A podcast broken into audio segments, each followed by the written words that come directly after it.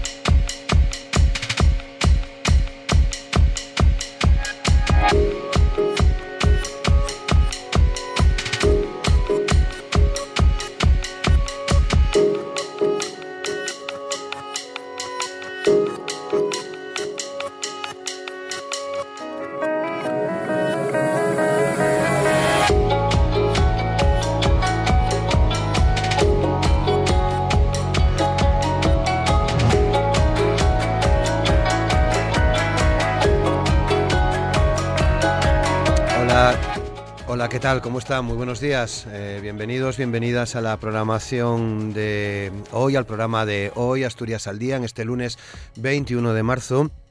Eh, tenemos por delante, como cada mañana, hasta las 10 eh, para analizar distintas eh, cuestiones. La verdad que unas nos llevan, nos llevan a otras. el apoyo al Plan Marroquí de Autonomía para el Sáhara Occidental, la reunión del Comité Nacional de Transporte, los encuentros con líderes europeos para intentar consensuar una reforma del mercado energético que sea aprobada en el Consejo Europeo a finales de esta semana. Seguimos a la espera de cómo se desarrolla la ronda política de cara al Plan Nacional de Respuesta a las consecuencias económicas de la guerra, que comenzó con el Partido Popular, Ciudadanos y PNV, que continuará esta semana con el resto eh, de grupos y de los resultados de la misma. Una de las principales incógnitas que plantean los socios parlamentarios del Ejecutivo es cómo se atajará este complejo escenario para cuya solución se requieren medidas de gran calado social y con una visión de izquierda, señalan.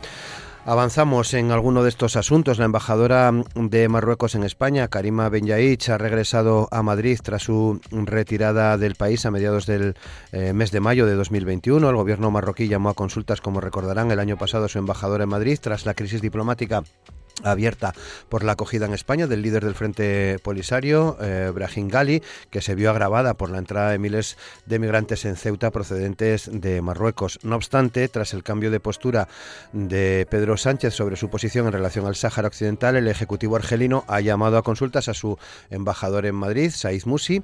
El Gobierno de España ha asegurado eh, este sábado que informó previamente a Argelia sobre la posición en relación al Sáhara Occidental. Eh, su socio de coalición, Unidas Podemos, se ha desmarcado de esta decisión, tampoco entienden este cambio de postura la mayor parte de los grupos parlamentarios entre los que se encuentran los aliados del gobierno que ya han pedido la comparecencia del presidente en el Congreso. Las críticas al gobierno español van en la misma dirección, todas señalan que Sánchez ha cedido al chantaje y las presiones de Marruecos, un país que controla el flujo migratorio y lo abre o lo cierra según le convenga. Por otra parte, la Plataforma para la Defensa del Sector del Transporte de Mercancías por Carretera Nacional e Internacional, asociación que agrupa en su mayoría transportistas autónomos o pequeñas y medianas empresas, ha asegurado que va a mantener la presión y anuncia marchas lentas hoy lunes en todas las ciudades. El Gobierno mantendrá también hoy lunes una reunión con el eh, Departamento de Mercancías del Comité Nacional de Transporte por Carretera para abordar, según se informa desde el propio Ministerio de Transportes, la actual situación del sector afectado por este paro indefinido iniciado el pasado lunes por, una, eh, por la plataforma eh, para la defensa del sector del transporte. En la reunión de hoy lunes van a participar por parte del Gobierno la vicepresidenta primera y ministra de Asuntos Económicos y Transformación Digital, Nadia Calviño, la ministra de Ciencia y Función Pública, María Jesús Montero, y la propia ministra de Transportes, eh, Movilidad y Agenda Urbana, Raquel eh, Sánchez. Ya saben que este Comité Nacional del Transporte es el órgano que representa el 90% del sector y al que el Ejecutivo considera interlocutor legítimo en este ámbito.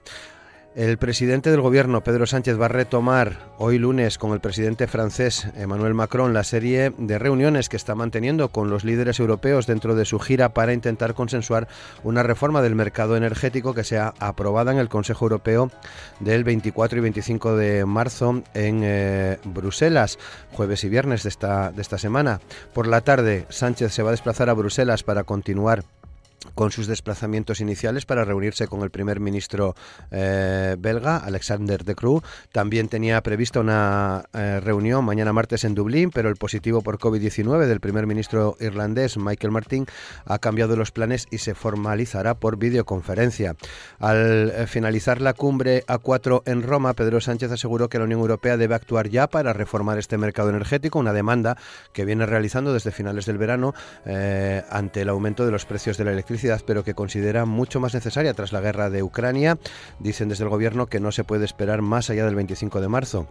Eh, para tomar una decisión sobre este asunto y tras las decisiones que se adopten en la cumbre de Bruselas esta semana, eh, Sánchez tiene previsto aprobar el Plan Nacional de Respuesta al Impacto de la Guerra en Ucrania el próximo 29 de marzo, martes de la próxima semana, para hacer frente a estas consecuencias económicas y sociales que ha producido la guerra en el país. Son asuntos sobre los que hoy opinan con nosotros aquí en la radio pública, en RPA, en Asturias al Día, los periodistas Ramón Suárez y Diana García, el sindicalista de comisiones obreras en el Ayuntamiento de Gijón, Rubén Medina, y el analista político, articulista y abogado Ricardo Gayol. Asturias al Día, con Roberto Pato.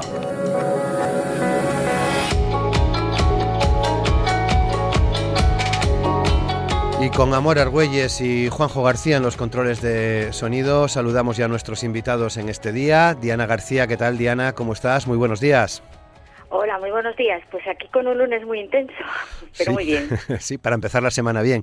Muchas gracias, eh, Diana. Ramón Suárez, ¿qué tal, Ramón? ¿Cómo estás? Muy buenos días. Hola, buenos días. Igual, opino lo mismo que Diana, intenso y aciago. Muchas gracias, eh, Ramón. Rubén Medina, ¿qué tal? ¿Cómo estás, Rubén? Buenos días. Hola, buenos días a nuestros oyentes y a, y a todos vosotros, compañeros de, de diálogo.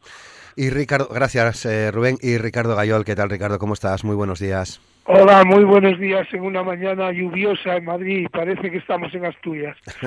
bueno, pues aquí no, aquí no llueve, Ricardo. Y de hecho no hace una no hace una temperatura excesivamente fría, hace una mañana más bien agradable eh, para inicio de, de semana.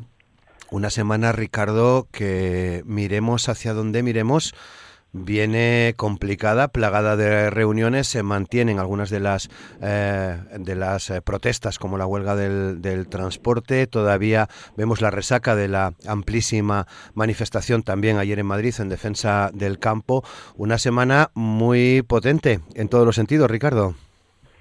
Pues sí, es una semana potente y, y realmente complicada, ¿no? Es cierto que desde el punto de vista global, pues hay elementos que de alguna manera eh, encaminan a que esto sea así. Estamos en la, en la salida de la pandemia, que casi ya no la mencionamos, pero que no deja de ser un elemento eh, muy influyente en todo lo, en lo que son las situaciones eh, económicas, sociales, incluso pues internacionales, ¿no? Y por lo tanto ese punto de referencia ya es ya es algo importante. Pero claro cuando se estaba planteando y empezando a desarrollar la reconstrucción eh, socioeconómica con motivo de la pandemia pues nos encontramos con una guerra que realmente lo ha lo ha trastocado todo. Y por lo tanto ahora estamos en una convulsión humanitaria y económica que realmente hace que las decisiones sean difíciles, necesariamente tienen que ser urgentes y desde luego eh, no hay un margen de maniobra eh, realmente grande para eh, que se puedan dar respuestas inmediatas. Es muy preocupante que tanto a nivel interior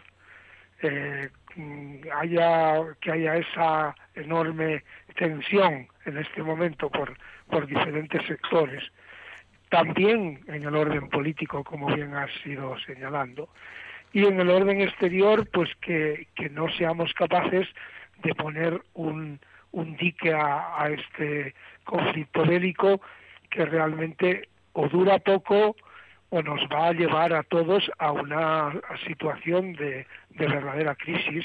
Y ahora ya no decimos ya no, la crisis ya no va a tener un, un elemento de referencia exclusivo sanitario, ahora ya va a tener un elemento de referencia sociopolítico y económico pues de un peso eh, enorme, ¿no? Por lo tanto, desde luego es momento de, de ser muy, muy, muy eh, proactivos para realmente dar una respuesta a estas situaciones.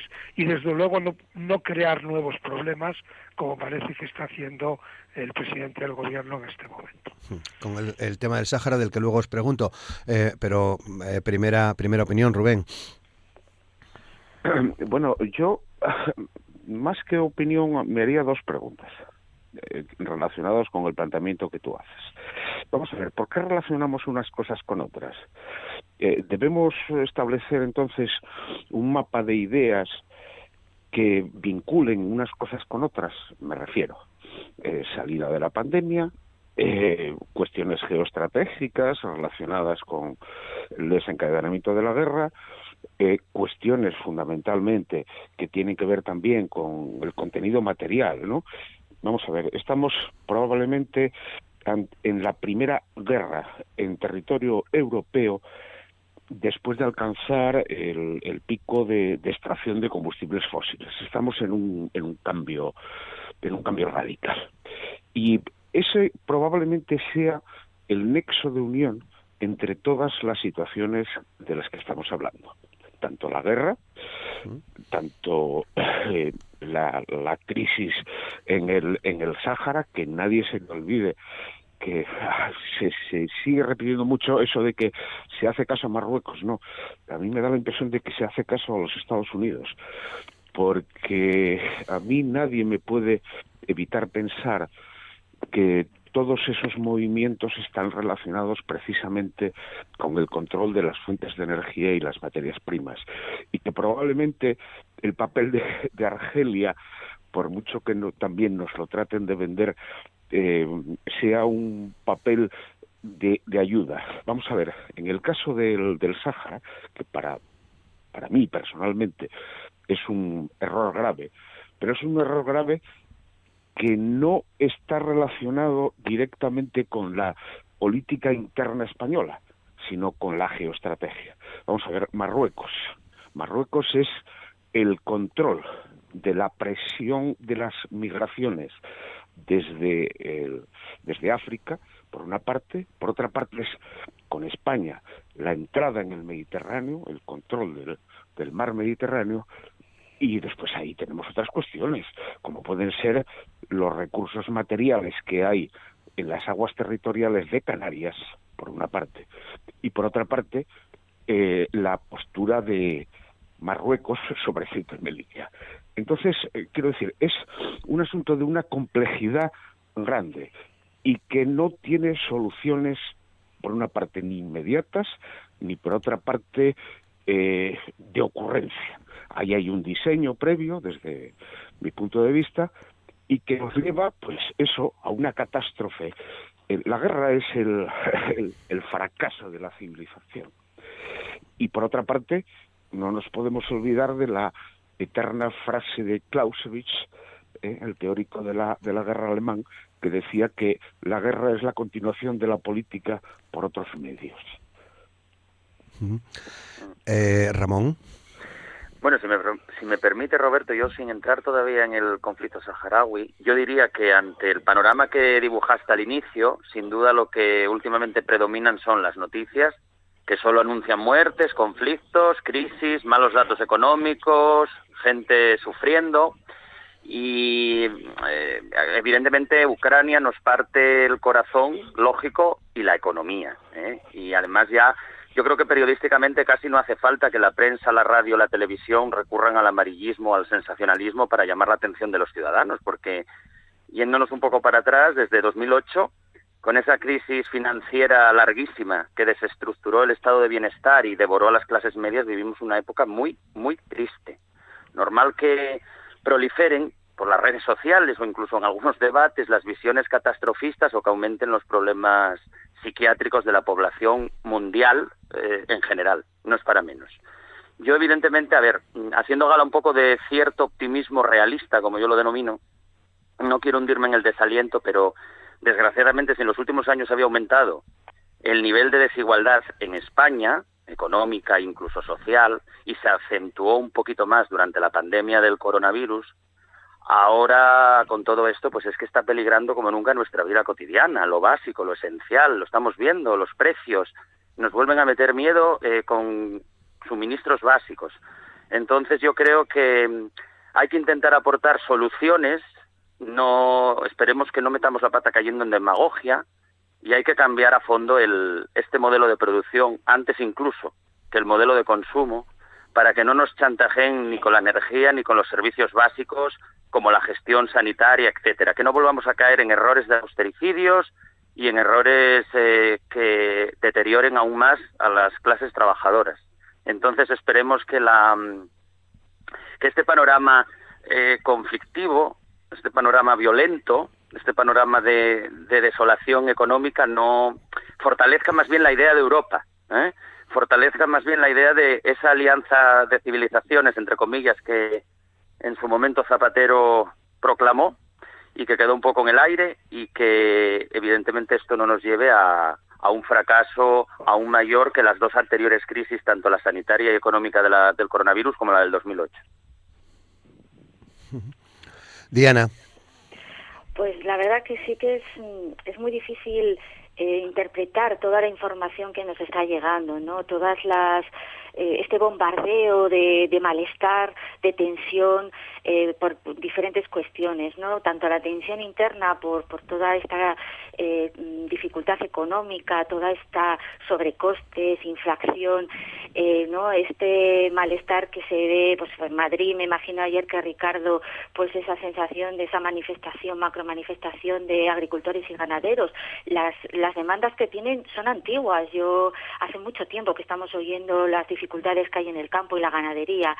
Eh, luego, pues el conflicto, este bombardeo, este desánimo que nos llega a través de las imágenes constantes de, de la guerra de Ucrania, ¿no? En que, pues esos niños, esas madres, esas, esa situación, yo ya estoy oyendo, ¿no? En, todo mi entorno ya, pues que no quieren ni ver las noticias, ¿no? Porque estamos ya llegando, la pandemia no acabó con el ánimo, pero eh, si seguimos insistiendo en, en esa imagen tan catastrofista del mundo, pues llegaremos, ¿no? A una situación en que la gente, pues, la eh, irascibilidad, la falta de, de esperanza, de, ¿no? Esa nos puede consumir. Entonces yo creo que tendremos tenemos que pausar porque esta vorágine informativa tan rápida, tan intensa, ¿no? Parece que llevan en guerra eh, en Ucrania llevan un mes, que todavía se va a cumplir este, este, esta semana un mes, pero es que en Siria llevan 12 años en guerra. Eh, eh, Argelia y Marruecos tienen un conflicto soterrado desde hace años. Eh, es decir, que eh, esto ahora se está, saliendo, eh, se, está evidenciando, estamos buscando las razones por qué hay este, estos conflictos, estas dificultades, estas tensiones, no esta guerra entre Estados Unidos y China, entre Estados Unidos y Rusia, entre em, los grandes, esta hegemonía mundial que se está en juego, ¿no? Yo creo que estamos ahora mismo viendo una partida de ajedrez diplomática en la que la guerra, como bien decía uno de mis compañeros, pues es una forma también de política y en la que eh, estamos siendo afectados, porque realmente antes a lo mejor no, encontramos la explicación, pero es que la explicación está en, estas grandes tensiones, en estas dónde está la energía, dónde está el poder, dónde está la riqueza y, y estas desigualdades que desde, desde siempre están existiendo en el mundo, que se están evidenciando pues ahora mismo. Eh, con las vacunas también lo vimos, ¿no? que los países ricos llegaban las vacunas y a los pobres pues no les llegan las vacunas y la desigualdad se ha incrementado. Eh, ¿Cuál es el futuro? ¿Cómo podemos eh, intentar eh, comprender toda la realidad que nos mm, que nos que tenemos, no? También yo creo que el hecho de que ahora mismo mm, tengamos tanta información y tan inmediata de todas las fuentes, tenemos que aprender a gestionar todo eso, ¿no? Eh, pues a ver si en esta tertulia podemos sacar algo algo claro, pero lo veo difícil con tanta con tanta información. Bueno, eh, em, habéis hecho alguna referencia al, al eh, a la decisión del, del, gobierno a ese a ese cambio en relación al Sahara eh, occidental que no se que no se esperaba, eh, Rubén. No, vamos a contextualizar. Vamos a ver. Eh, el, el Sáhara Occidental fue la provincia número 53 del Estado español, entonces se llamaba el Estado español, hasta 1975. De hecho, estos días estamos viendo eh, cómo muchos saharauis enseñan la doble documentación de la RAS, de la lo que se llama la República eh, Saharaui Democrática, y, los documentos españoles.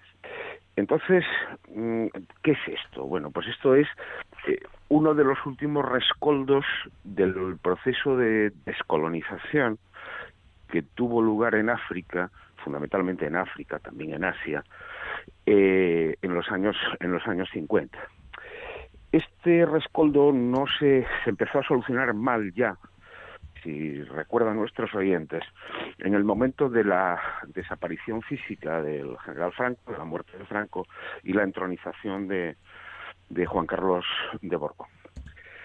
Eso no se solucionó, ahí se tomó una, una decisión, no se defendió, digamos, ese papel, pero después, eso que no hizo España, el Estado español, después el Reino de España, lo hizo la ONU. Lo hizo la ONU en la resolución 690 del Consejo de Seguridad del año 1991, en el que eh, se establece que el Sáhara Occidental es uno de esos territorios cuyos pueblos todavía no han alcanzado su plenitud de gobierno propio y les concede el derecho de autodeterminación. Y alguien se preguntará, pero bueno, en el Sáhara, ¿qué hay para que haya tanto interés, tanto por Argelia como por los propios saharauis que defienden su, su nacionalidad. Bueno, pues en el, en el Sahara hay ingentes recursos económicos. Y por eso yo en mi primera intervención hacía referencia a que a mí me da la impresión de que la parte del gobierno del Partido Socialista, que es la que tira hacia adelante, el ministro Álvarez y, y Pedro Sánchez, no se pliegan a los intereses de Marruecos, que sí, no, no, se pliegan fundamentalmente a los intereses de Estados Unidos.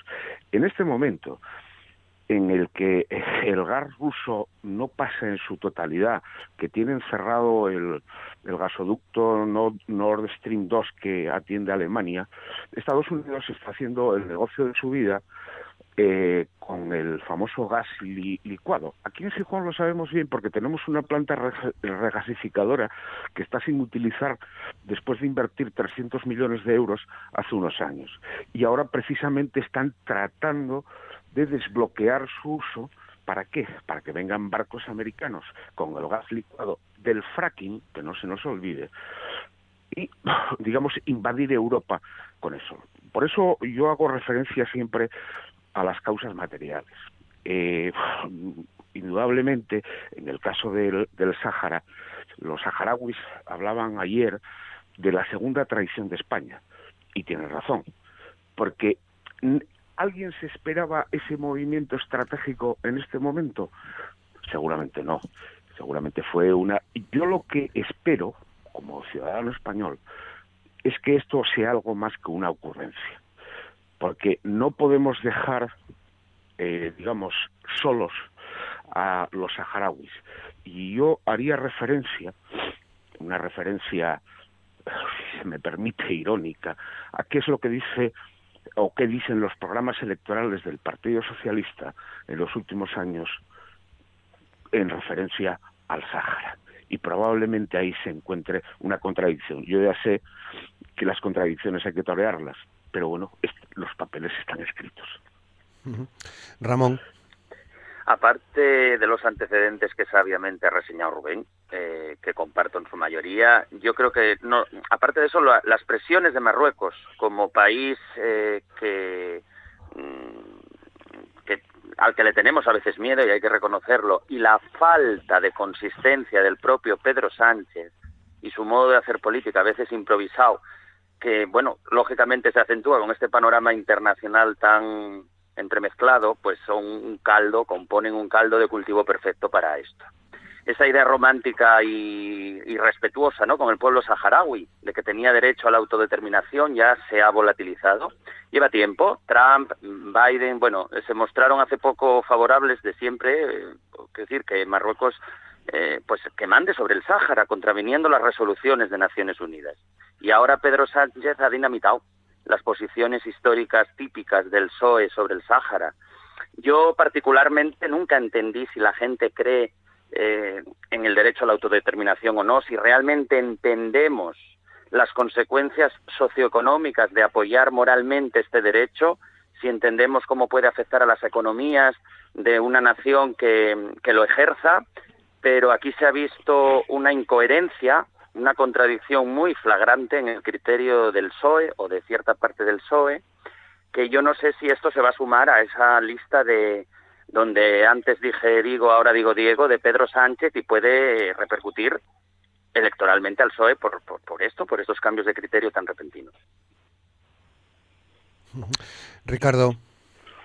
Bueno, pues para empezar, eh, efectivamente a mí ya me dio muy mala espina el cambio de ministro de Asuntos Exteriores, ¿no? Cuando se produjo la crisis de gobierno en julio del año pasado y ya las primeras declaraciones del ministro Álvarez fueron bastante significativas respecto a la relación con Marruecos, como diciéndonos por qué había sido ese cambio en, exteriores, ¿no?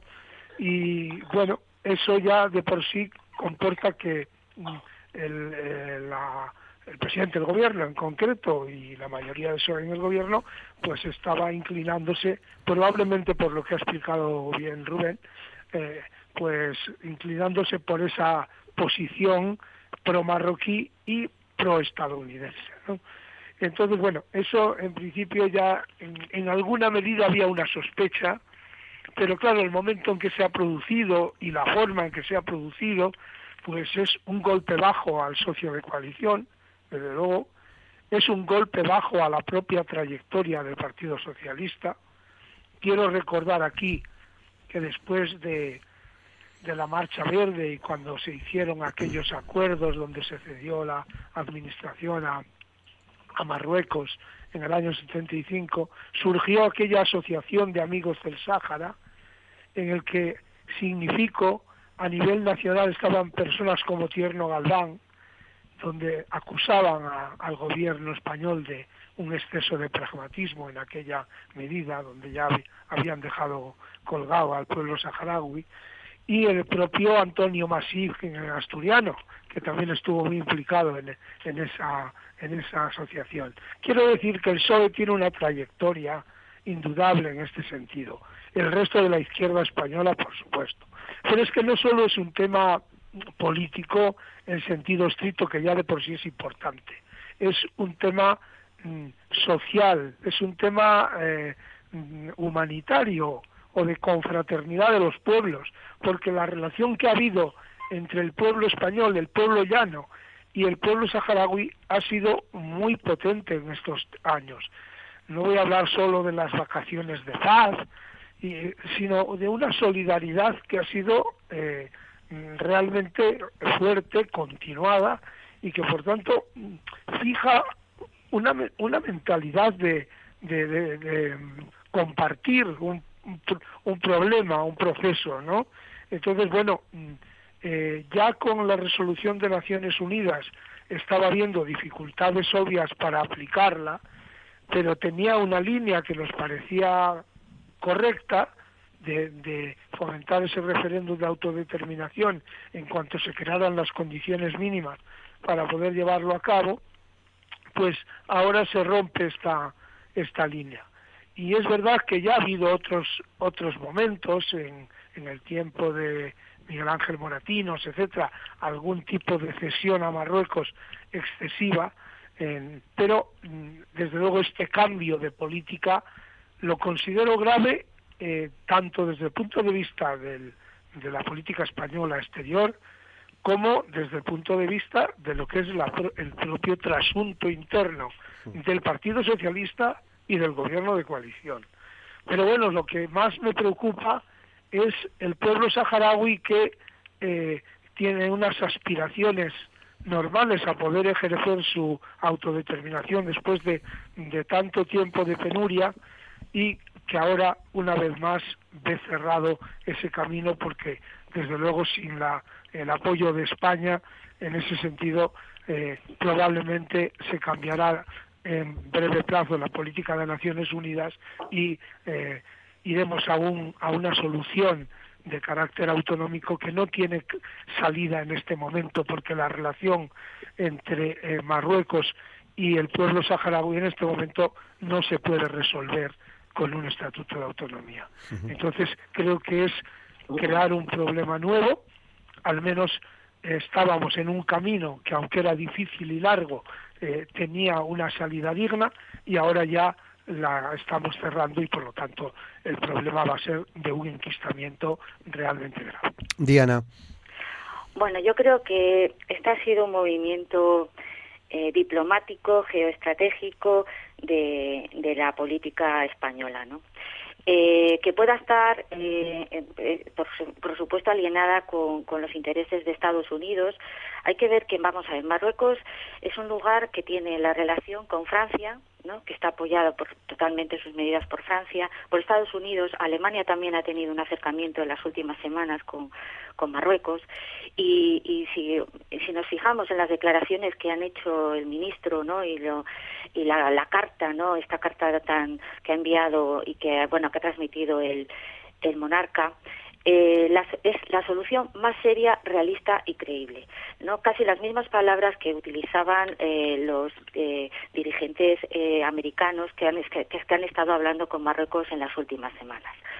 Yo creo que aquí Sánchez está entrando en el juego y, esta, esta semana también, ¿no? Aparte de estar en estas negociaciones energéticas con los diferentes eh, países de la Unión Europea, está haciendo movimientos eh, diplomáticos en los que lamentablemente el pueblo saharaui pues es un daño colateral ha llegado, eh, hay que, no hay que ser hipócritas, hay que pensar que lleva mm, muchísimos años enquistado, porque estaba defendiendo a mis compañeros desde los años 70, pero es que en el 91 ya Naciones Unidas estableció que había que haber un referéndum y estamos en el año eh, 22.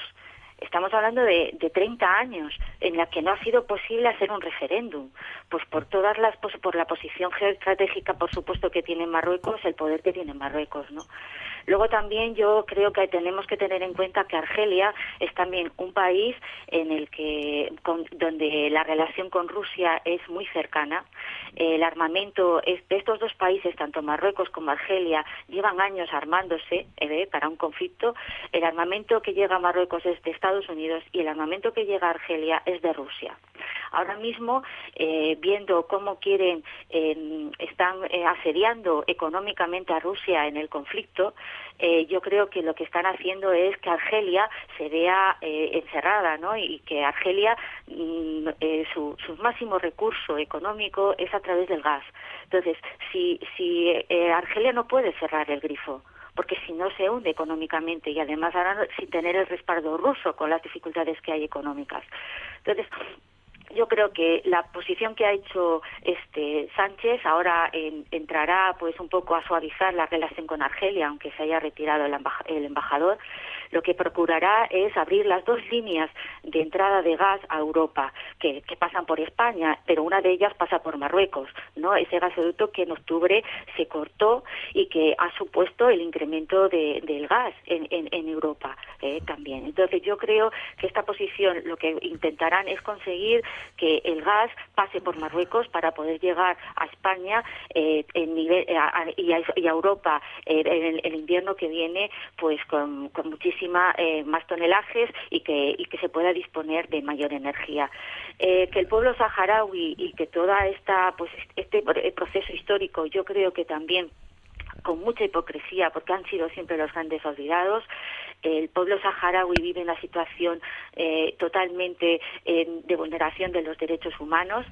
Hay, hay, asociaciones que ya piensan que hay un apartheid, como puede haber apartheid en otros en Palestina, y, creo que de, deberíamos eh, ser pues ver el mundo como realmente es en este movimiento eh, político que ahora mismo con la guerra de Ucrania pues ha puesto sobre la mesa y yo creo que están por ahí los tiros. ¿eh?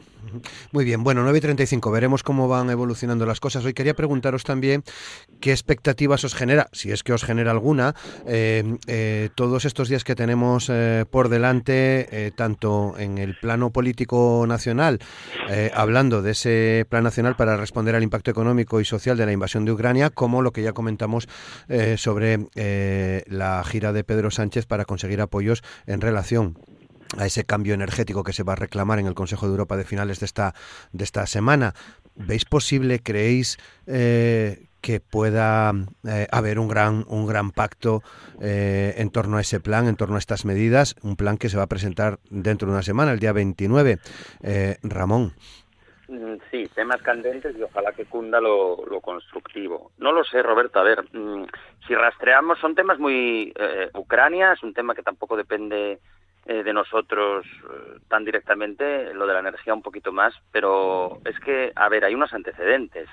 me refiero a Pedro Sánchez y, y a ciertos partidos políticos, ¿no? Si rastreamos, por ejemplo, con el tema de la energía en las hemerotecas, encontraremos pues multitud de declaraciones tanto de Pedro Sánchez, como dije, como de Unidas Podemos o de Garzón atacando en el pasado al gobierno de Rajoy cuando subía el precio de la electricidad. En esa época gobernaba el PP, ¿no? Y la izquierda tildaba eh, las políticas energéticas del PP de, de, fracaso, de que no eran eh, las medidas propias de un gobierno decente. Por, por ejemplo, cuando subió el precio de la electricidad en unas navidades, pues lo atacaban, lógicamente, oye, pues eh, hay que presionar, ¿no?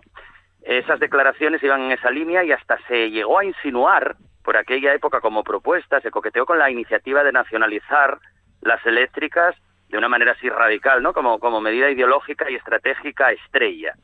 Eh, evidentemente ahora, a día de hoy, Pedro Sánchez le urgen hablar con la Unión Europea o con el Sun Corda mm, de este tema de la electricidad de Ucrania, pero con, volviendo a la electricidad porque le ha explotado la bomba en sus propias manos. Entonces, mm, como ahora miramos a Europa, afortunadamente, para casi todo, y aprovechamos esa circunstancia, la pandemia nos ha hecho reforzar la idea de más Europa, ¿vale? Que las medidas no sean cosméticas ni cortoplacistas, eh, pues entonces yo creo que, a ver, desde Europa mm, yo sí espero respuestas eh, de hecho, Italia, Grecia y Portugal también lo tienen claro. Son países en los que coincidimos, ¿no? Los criterios. Coincidimos en puntos básicos y de futuro y de largo alcance, como por ejemplo conseguir cada vez mayores cuotas de renovables sobre el consumo total de energía, etcétera. Entonces yo creo que se podrá hacer algo. Yo ahí eh, sí ha aumentado la idea de que eh, la socialdemocracia ha colonizado más. En Alemania también ha ocurrido, ¿no? La, la mentalidad europea para que abandone ese austericidio o ese haz tú lo que puedas y déjame tranquilo.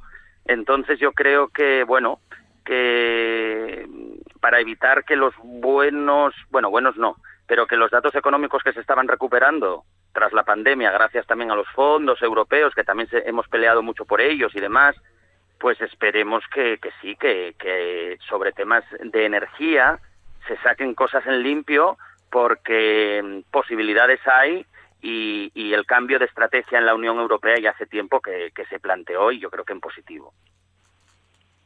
Diana. Bueno, yo creo que, que, se tienen que tomar medidas sí o sí. eh, yo no sé, en la, la, Unión Europea, el, porque Sánchez ya fue con, sus propuestas hace meses y, se fueron rechazadas, ¿no? La, sobre todo, pues estos indicadores, por qué se establece el precio de la electricidad, ¿no? Eh, yo creo que ya no van a poder resistir porque además eh, socialmente no, van a poder no, no, eh, este gobierno no va a poder resistir tanta presión no no solamente es la luz es el gas es el coste del gas yo creo que el gobierno español va a tener que bajar el IVA del gas eh, no tardará porque tiene que bajarlo. Eh, yo no sé si el conflicto de las comunidades de vecinos con el uso del gas, pero también el uso del gas para la industria. Eh, es, que no se puede seguir estableciendo un 21% del IVA en el gas. En la luz tomaron una serie de medidas con, con hace unos meses, pero yo creo que sí que tendrán que seguir profundizando en los cambios para poder establecer una forma del consumo energético que pueda, porque la, la, luz es básica, la energía es básica para, para los hogares, pero también para la industria. Y bueno, todo esto está afectando a todos, no solamente a a, las familias, sino a, la industria y tendrán que tomar medidas ya porque si la pandemia no acabó con con nuestro sistema económico el hecho de esta este apretar de tuercas este constante eh, eh, que no comprendemos por qué eh, siguen subiendo tantos tantos los costes cuando hay tantos impuestos y se pueden mejorar los sistemas de, de pago no es este libre mercado que parecía que funcionaba ah, hasta hace, un, hasta hace un año pues ahora no funciona. Estamos en una situación que parece que ¿por qué es tan difícil cambiar el sistema de, precio de, la electricidad, por ejemplo? ¿Por qué es tan inamovible? ¿no? Eh, y yo creo que, ahí en la Unión Europea tendrá que moverse ficha en estas semanas y, bueno, eh, sí que quisiéramos la solución para mañana, mejor que, para dentro de, de, de, de dos semanas o del día 29, no sé cuándo quieren ofrecer las medidas, pero yo creo que ya están eh, pensadas, meditadas y que el gobierno español por lo menos las va a tomar sí o sí, independientemente un poco de lo que diga Europa. ¿eh? Mm, Ricardo. Pues sí, lo que pasa es que efectivamente hubiera sido mejor el conseguir eh, todavía Pedro Sánchez lo está intentando, un acuerdo a nivel de los socios de la Unión Europea, pero eh, yo creo que el ambiente que indican eh, todas las informaciones que nos llegan es que no va a haber ese acuerdo, que no, no, no existe esa unanimidad eh, para tomar esas medidas conjuntas en, en, la Unión Europea, ¿no? Entonces, me parece bien el intento. Han aplazado las medidas al 29 de marzo precisamente para ver cuál es el panorama final que, que se plantea, pero indudablemente mm, es urgente tomarlas eh, ya incluso lo del 29 ha caído un poco tarde e incluso pues creo que la salida más más lógica va a ser el que España y Portugal tomen eh, esa esa medida eh, de manera concreta ellos en exclusiva porque no va a haber esa unanimidad en, en Europa. Ahora bien, eh, decía antes Ramón lo de las medidas que lo que se criticaba al PP. Bueno, una cosa es lo que se consigue hacer y otra es la razón. Yo creo que efectivamente de aquellos polvos vinieron estos lodos, es decir, que aquellas medidas que tomó el Partido Popular son las que han configurado eh, el marco energético y por lo tanto eso está pesando. Eh, que este gobierno no haya sido capaz de revertirlo o que si lo ha revertido ha sido en medidas puntuales como bajar eh, los impuestos en la luz pues eh, efectivamente es absolutamente insuficiente y ahora no quedará más remedio que tomar medidas mucho más contundentes. Pero, claro, esto va unido a una serie de cuestiones de, donde, donde por un lado la guerra y donde por un lado la crisis con Marruecos está pesando, porque vamos a ver, ahora solo nos faltaba que Argelia, con el que teníamos una relación pacífica y que nos estaba aportando el tema del gas como una normalidad, pues en este momento digna de encomio, pues ahora se, esto se complica, porque yo no creo que haya perspectivas de abrir el otro gasoducto, puesto que eh, Argelia fue quien lo cerró porque pasaba por Marruecos, con lo cual la situación tensa que se ha creado ahora entre Argelia y Marruecos que ya existe y ahora ya entre Argelia y España, pues no va a facilitar nada. Es más, parece que va a encarecer el gas argelino, con lo cual, mm, bueno, estamos empeorando la situación. Yo creo que esto, mm, que no se haya cuidado suficientemente este paso con Argelia, a mí me parece una auténtica temeridad. Hay que pensar un poco en la línea de lo que decía Rubén, que hay muy altos intereses en seguir la política norteamericana eh, para que realmente nos arriesguemos a, esta situación. Que si a ello lo unimos el tema de tantos eh, de tantos sectores que se ven afectados por la energía y que están en pie de lucha, como es normal, pues evidentemente si no se toma una medida drástica la situación no se va a paliar en poco tiempo. Ricardo, muy breve, una cosa, por alusiones. Eh, cuando yo aludía al tema del Partido Popular y la luz, yo lo que criticaba eran las declaraciones rimbombantes que hacían desde cierto sector de la izquierda, ¿vale? Como que no se puede subir, consentir que en las Navidades suba la luz, ta, ta, ta, ta, ta, ta, y es lo que se consintió con el PSOE. Entonces el PSOE también tiene que revisar eh, cuándo navega más eh, hacia la socialdemocracia o cuándo es más neoliberal, ¿vale? Me refiero a eso. No que las medidas del PP porque desde que se privatizó la luz, está claro, la electricidad ha subido aquello tremendo, ¿eh? No era una defensa de las políticas del Partido Popular, era una crítica a ciertas no, eh, demagogias. ¿eh? Vale, vale, pero era para aclararlo porque no, no, es mi, no es mi postura. Gracias, vale, vale, vale. Gracias, gracias. Sí, sí. Rubén. Bueno, eh, con independencia de, nuestros deseos, la realidad es que el mercado energético, y llevo insistiendo desde, desde las nueve de la mañana, es, eh, digamos, el eje sobre el que se vertebra casi todo. Y sí es cierto las menciones que hicieron mis compañeros a las distintas medidas que tomaron los distintos gobiernos españoles en los últimos años. Pero claro, esas medidas que se tomaron, lo que constituyeron fue un oligopolio. Esto es, una serie muy pequeña de empresas que merced a un sistema de precios que no se nos olvide, marginalista, que dicen los economistas, pues permite que haya una tasa de beneficio enorme. ¿Sucede eso en el resto de Europa? Bueno, pues como siempre hay que distinguir. En unos casos sí y en otros no. La subida de los precios de los suministros energéticos es general. Pero cada país adopta las medidas que tiene que tomar. ¿Qué sucede? Y lo, apuntaba antes Ricardo. Muy probablemente no se llega a ningún acuerdo en la, en la cumbre europea. De la misma manera que no se llega a ningún acuerdo eh, sobre una política de defensa y de seguridad en la Unión Europea. Porque no interesa, porque probablemente eh, la Unión Europea sea, como dicen algunos, mm, bueno, caricaturizándolo, una, más una unión de mercaderes que otra cosa. Yo, y hablando de la tasa de beneficios, yo siempre pongo el ejemplo de una de las dos más famosas marcas de bebidas gaseosas que hay en el mundo, que en un momento concreto, en los años 80, para distinguir esa marca de la otra, de su competidora, resulta que tomaron el acuerdo de bajar el contenido de azúcar. Y lo fundamentaban primero en la distinción y después en la salud pública. El resultado de esa modificación en la fórmula fue una catástrofe, una catástrofe. Y fueron los propios accionistas, o sea, los que cobran el, digamos, el beneficio, los que le dijeron parar. Vamos a la fórmula tradicional que hasta ahora nos estaba bien, estábamos los segundos, pero, pero casi rozando los primeros, y olvidémonos de la salud pública.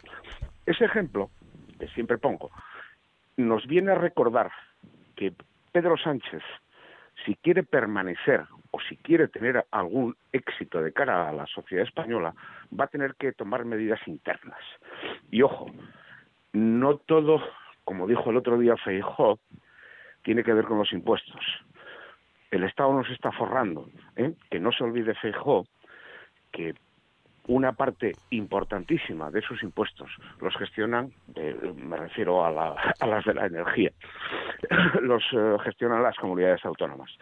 Él como presidente de, la Junta de Galicia debería saberlo, ¿no? No debería engañarnos. Entonces, vamos a encontrarnos en un escenario en el que probablemente en Europa no se tome una decisión favorable a nuestros intereses, a los intereses, ojo, de los ciudadanos, ¿eh? no a los intereses del oligopolio de las eléctricas. Y probablemente Sánchez tenga que retratarse. esperemos que lo haga. Y ojo, que no se nos olvide tampoco, el objetivo de la nacionalización ha de ser un objetivo, desde mi punto de vista, estratégico. Si eso no es así, nos encontramos con esta situación. Que le pregunten a Macron a ver si tiene una empresa nacional de la energía o no.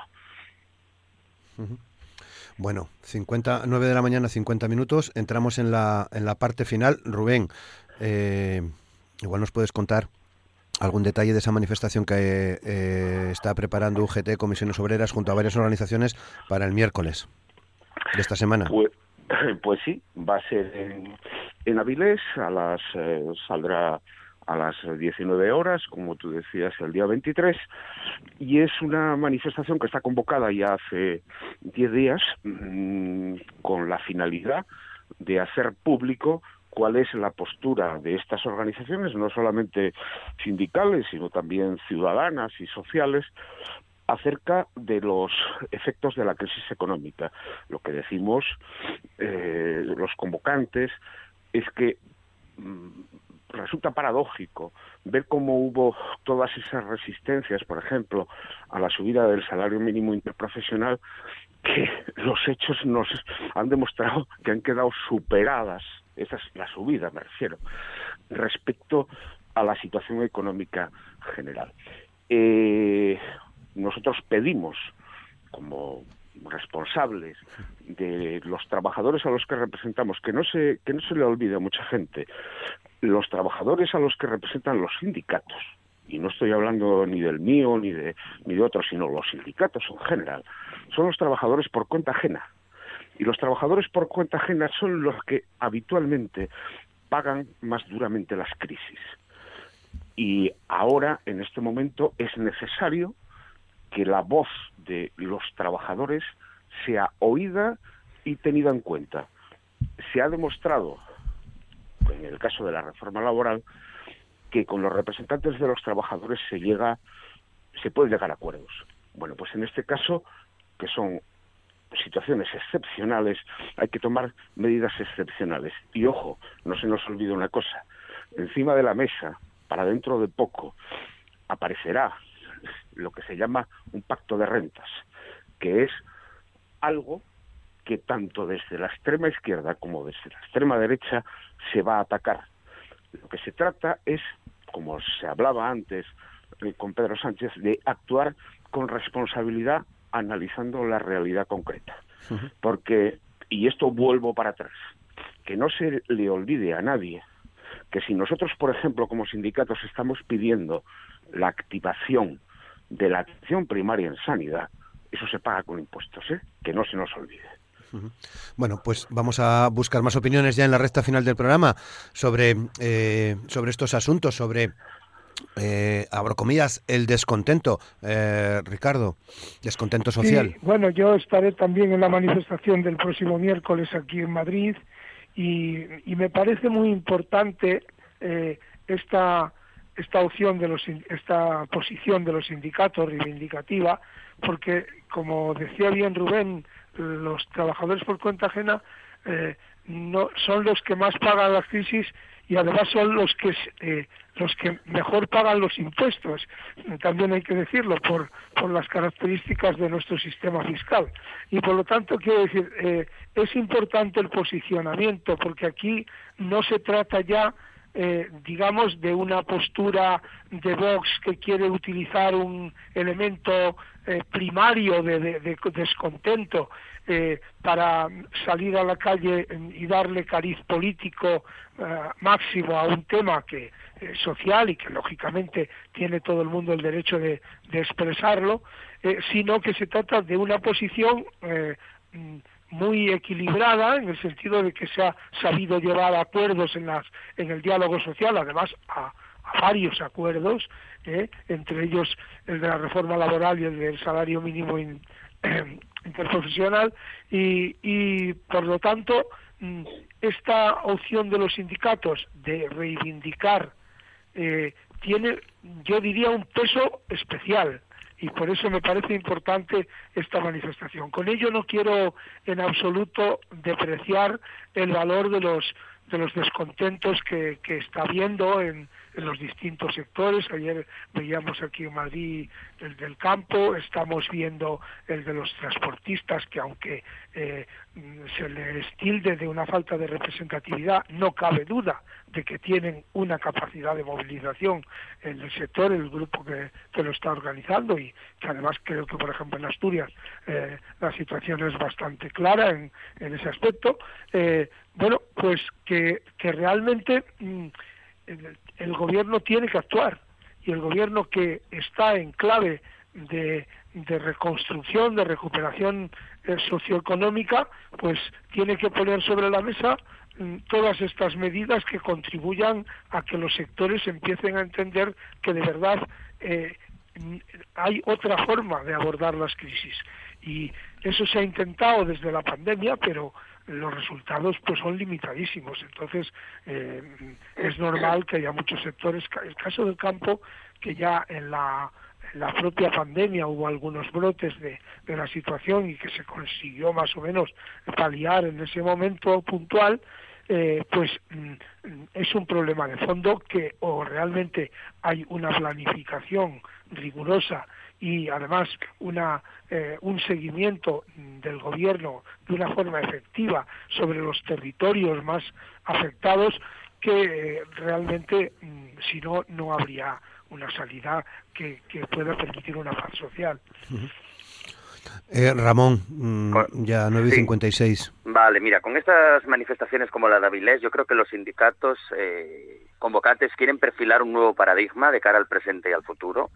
Eh, claro que la causa principal es la inflación, la subida inasumible de precios del gas y la electricidad, y además se teme, y ellos mismos lo dicen, ¿no? que repercuta en el empleo y en el malestar social, que aumente la violencia con esta pobreza que se puede generar.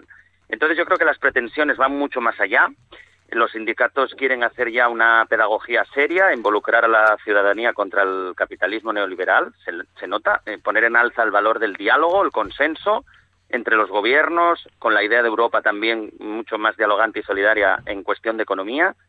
Y, ellos mismos lo, comentan, buscan medidas ambiciosas, que no se quede en, esto puntual. Ellos califican esta situación como economía de guerra y emplazan a los gobiernos, a Europa, a actuar con celeridad. Entonces yo creo que, bueno, que se escucharán cosas que yo creo que nos harán y nos invitarán a reflexionar, como que el Estado es bueno que, que no se aparte de la economía, ¿no? que no abandone a los ciudadanos a las suertes de las leyes del mercado y, se recordará también cómo se ha deteriorado el poder adquisitivo de la clase trabajadora desde, desde 2008 y cómo no se puede volver a cometer esos errores de austericidio. Entonces yo creo que bueno que se escucharán cosas, a mi juicio, bastante interesantes y que, y que tengan futuro, por supuesto. Y Diana, muy breve, un minuto. Bueno, yo estaré. Lo que pasa que creo que, que las fuerzas sindicales están muy debilitadas, ¿no? Ha habido eh, una década en la que se han debilitado mucho y, y a ver si conseguimos esa, esa pedagogía, ¿no? Para que no se nos vaya de las manos este malestar y, y esta situación de inflación y dificultad económica. Muy bien, pues eh, lo dejamos aquí. Eh, Rubén Medina, muchas gracias. Muchas gracias a todos vosotros. Ricardo Gayol, muchas gracias. Gracias a vosotros, un cordial saludo, hasta la próxima. Mm, Ramón Suárez, muchas gracias. Venga, un saludo, gracias a vosotros. Y Diana García, muchas gracias. Muchas gracias y buena semana para todos. Y mañana más Asturias al día. A partir de las 9 van a estar con nosotros eh, eh, UPTA, CEAT y ATA. Hablaremos de los autónomos y de las autónomas. Les esperamos a las 9 en la radio pública en RPA. Gracias, buen día.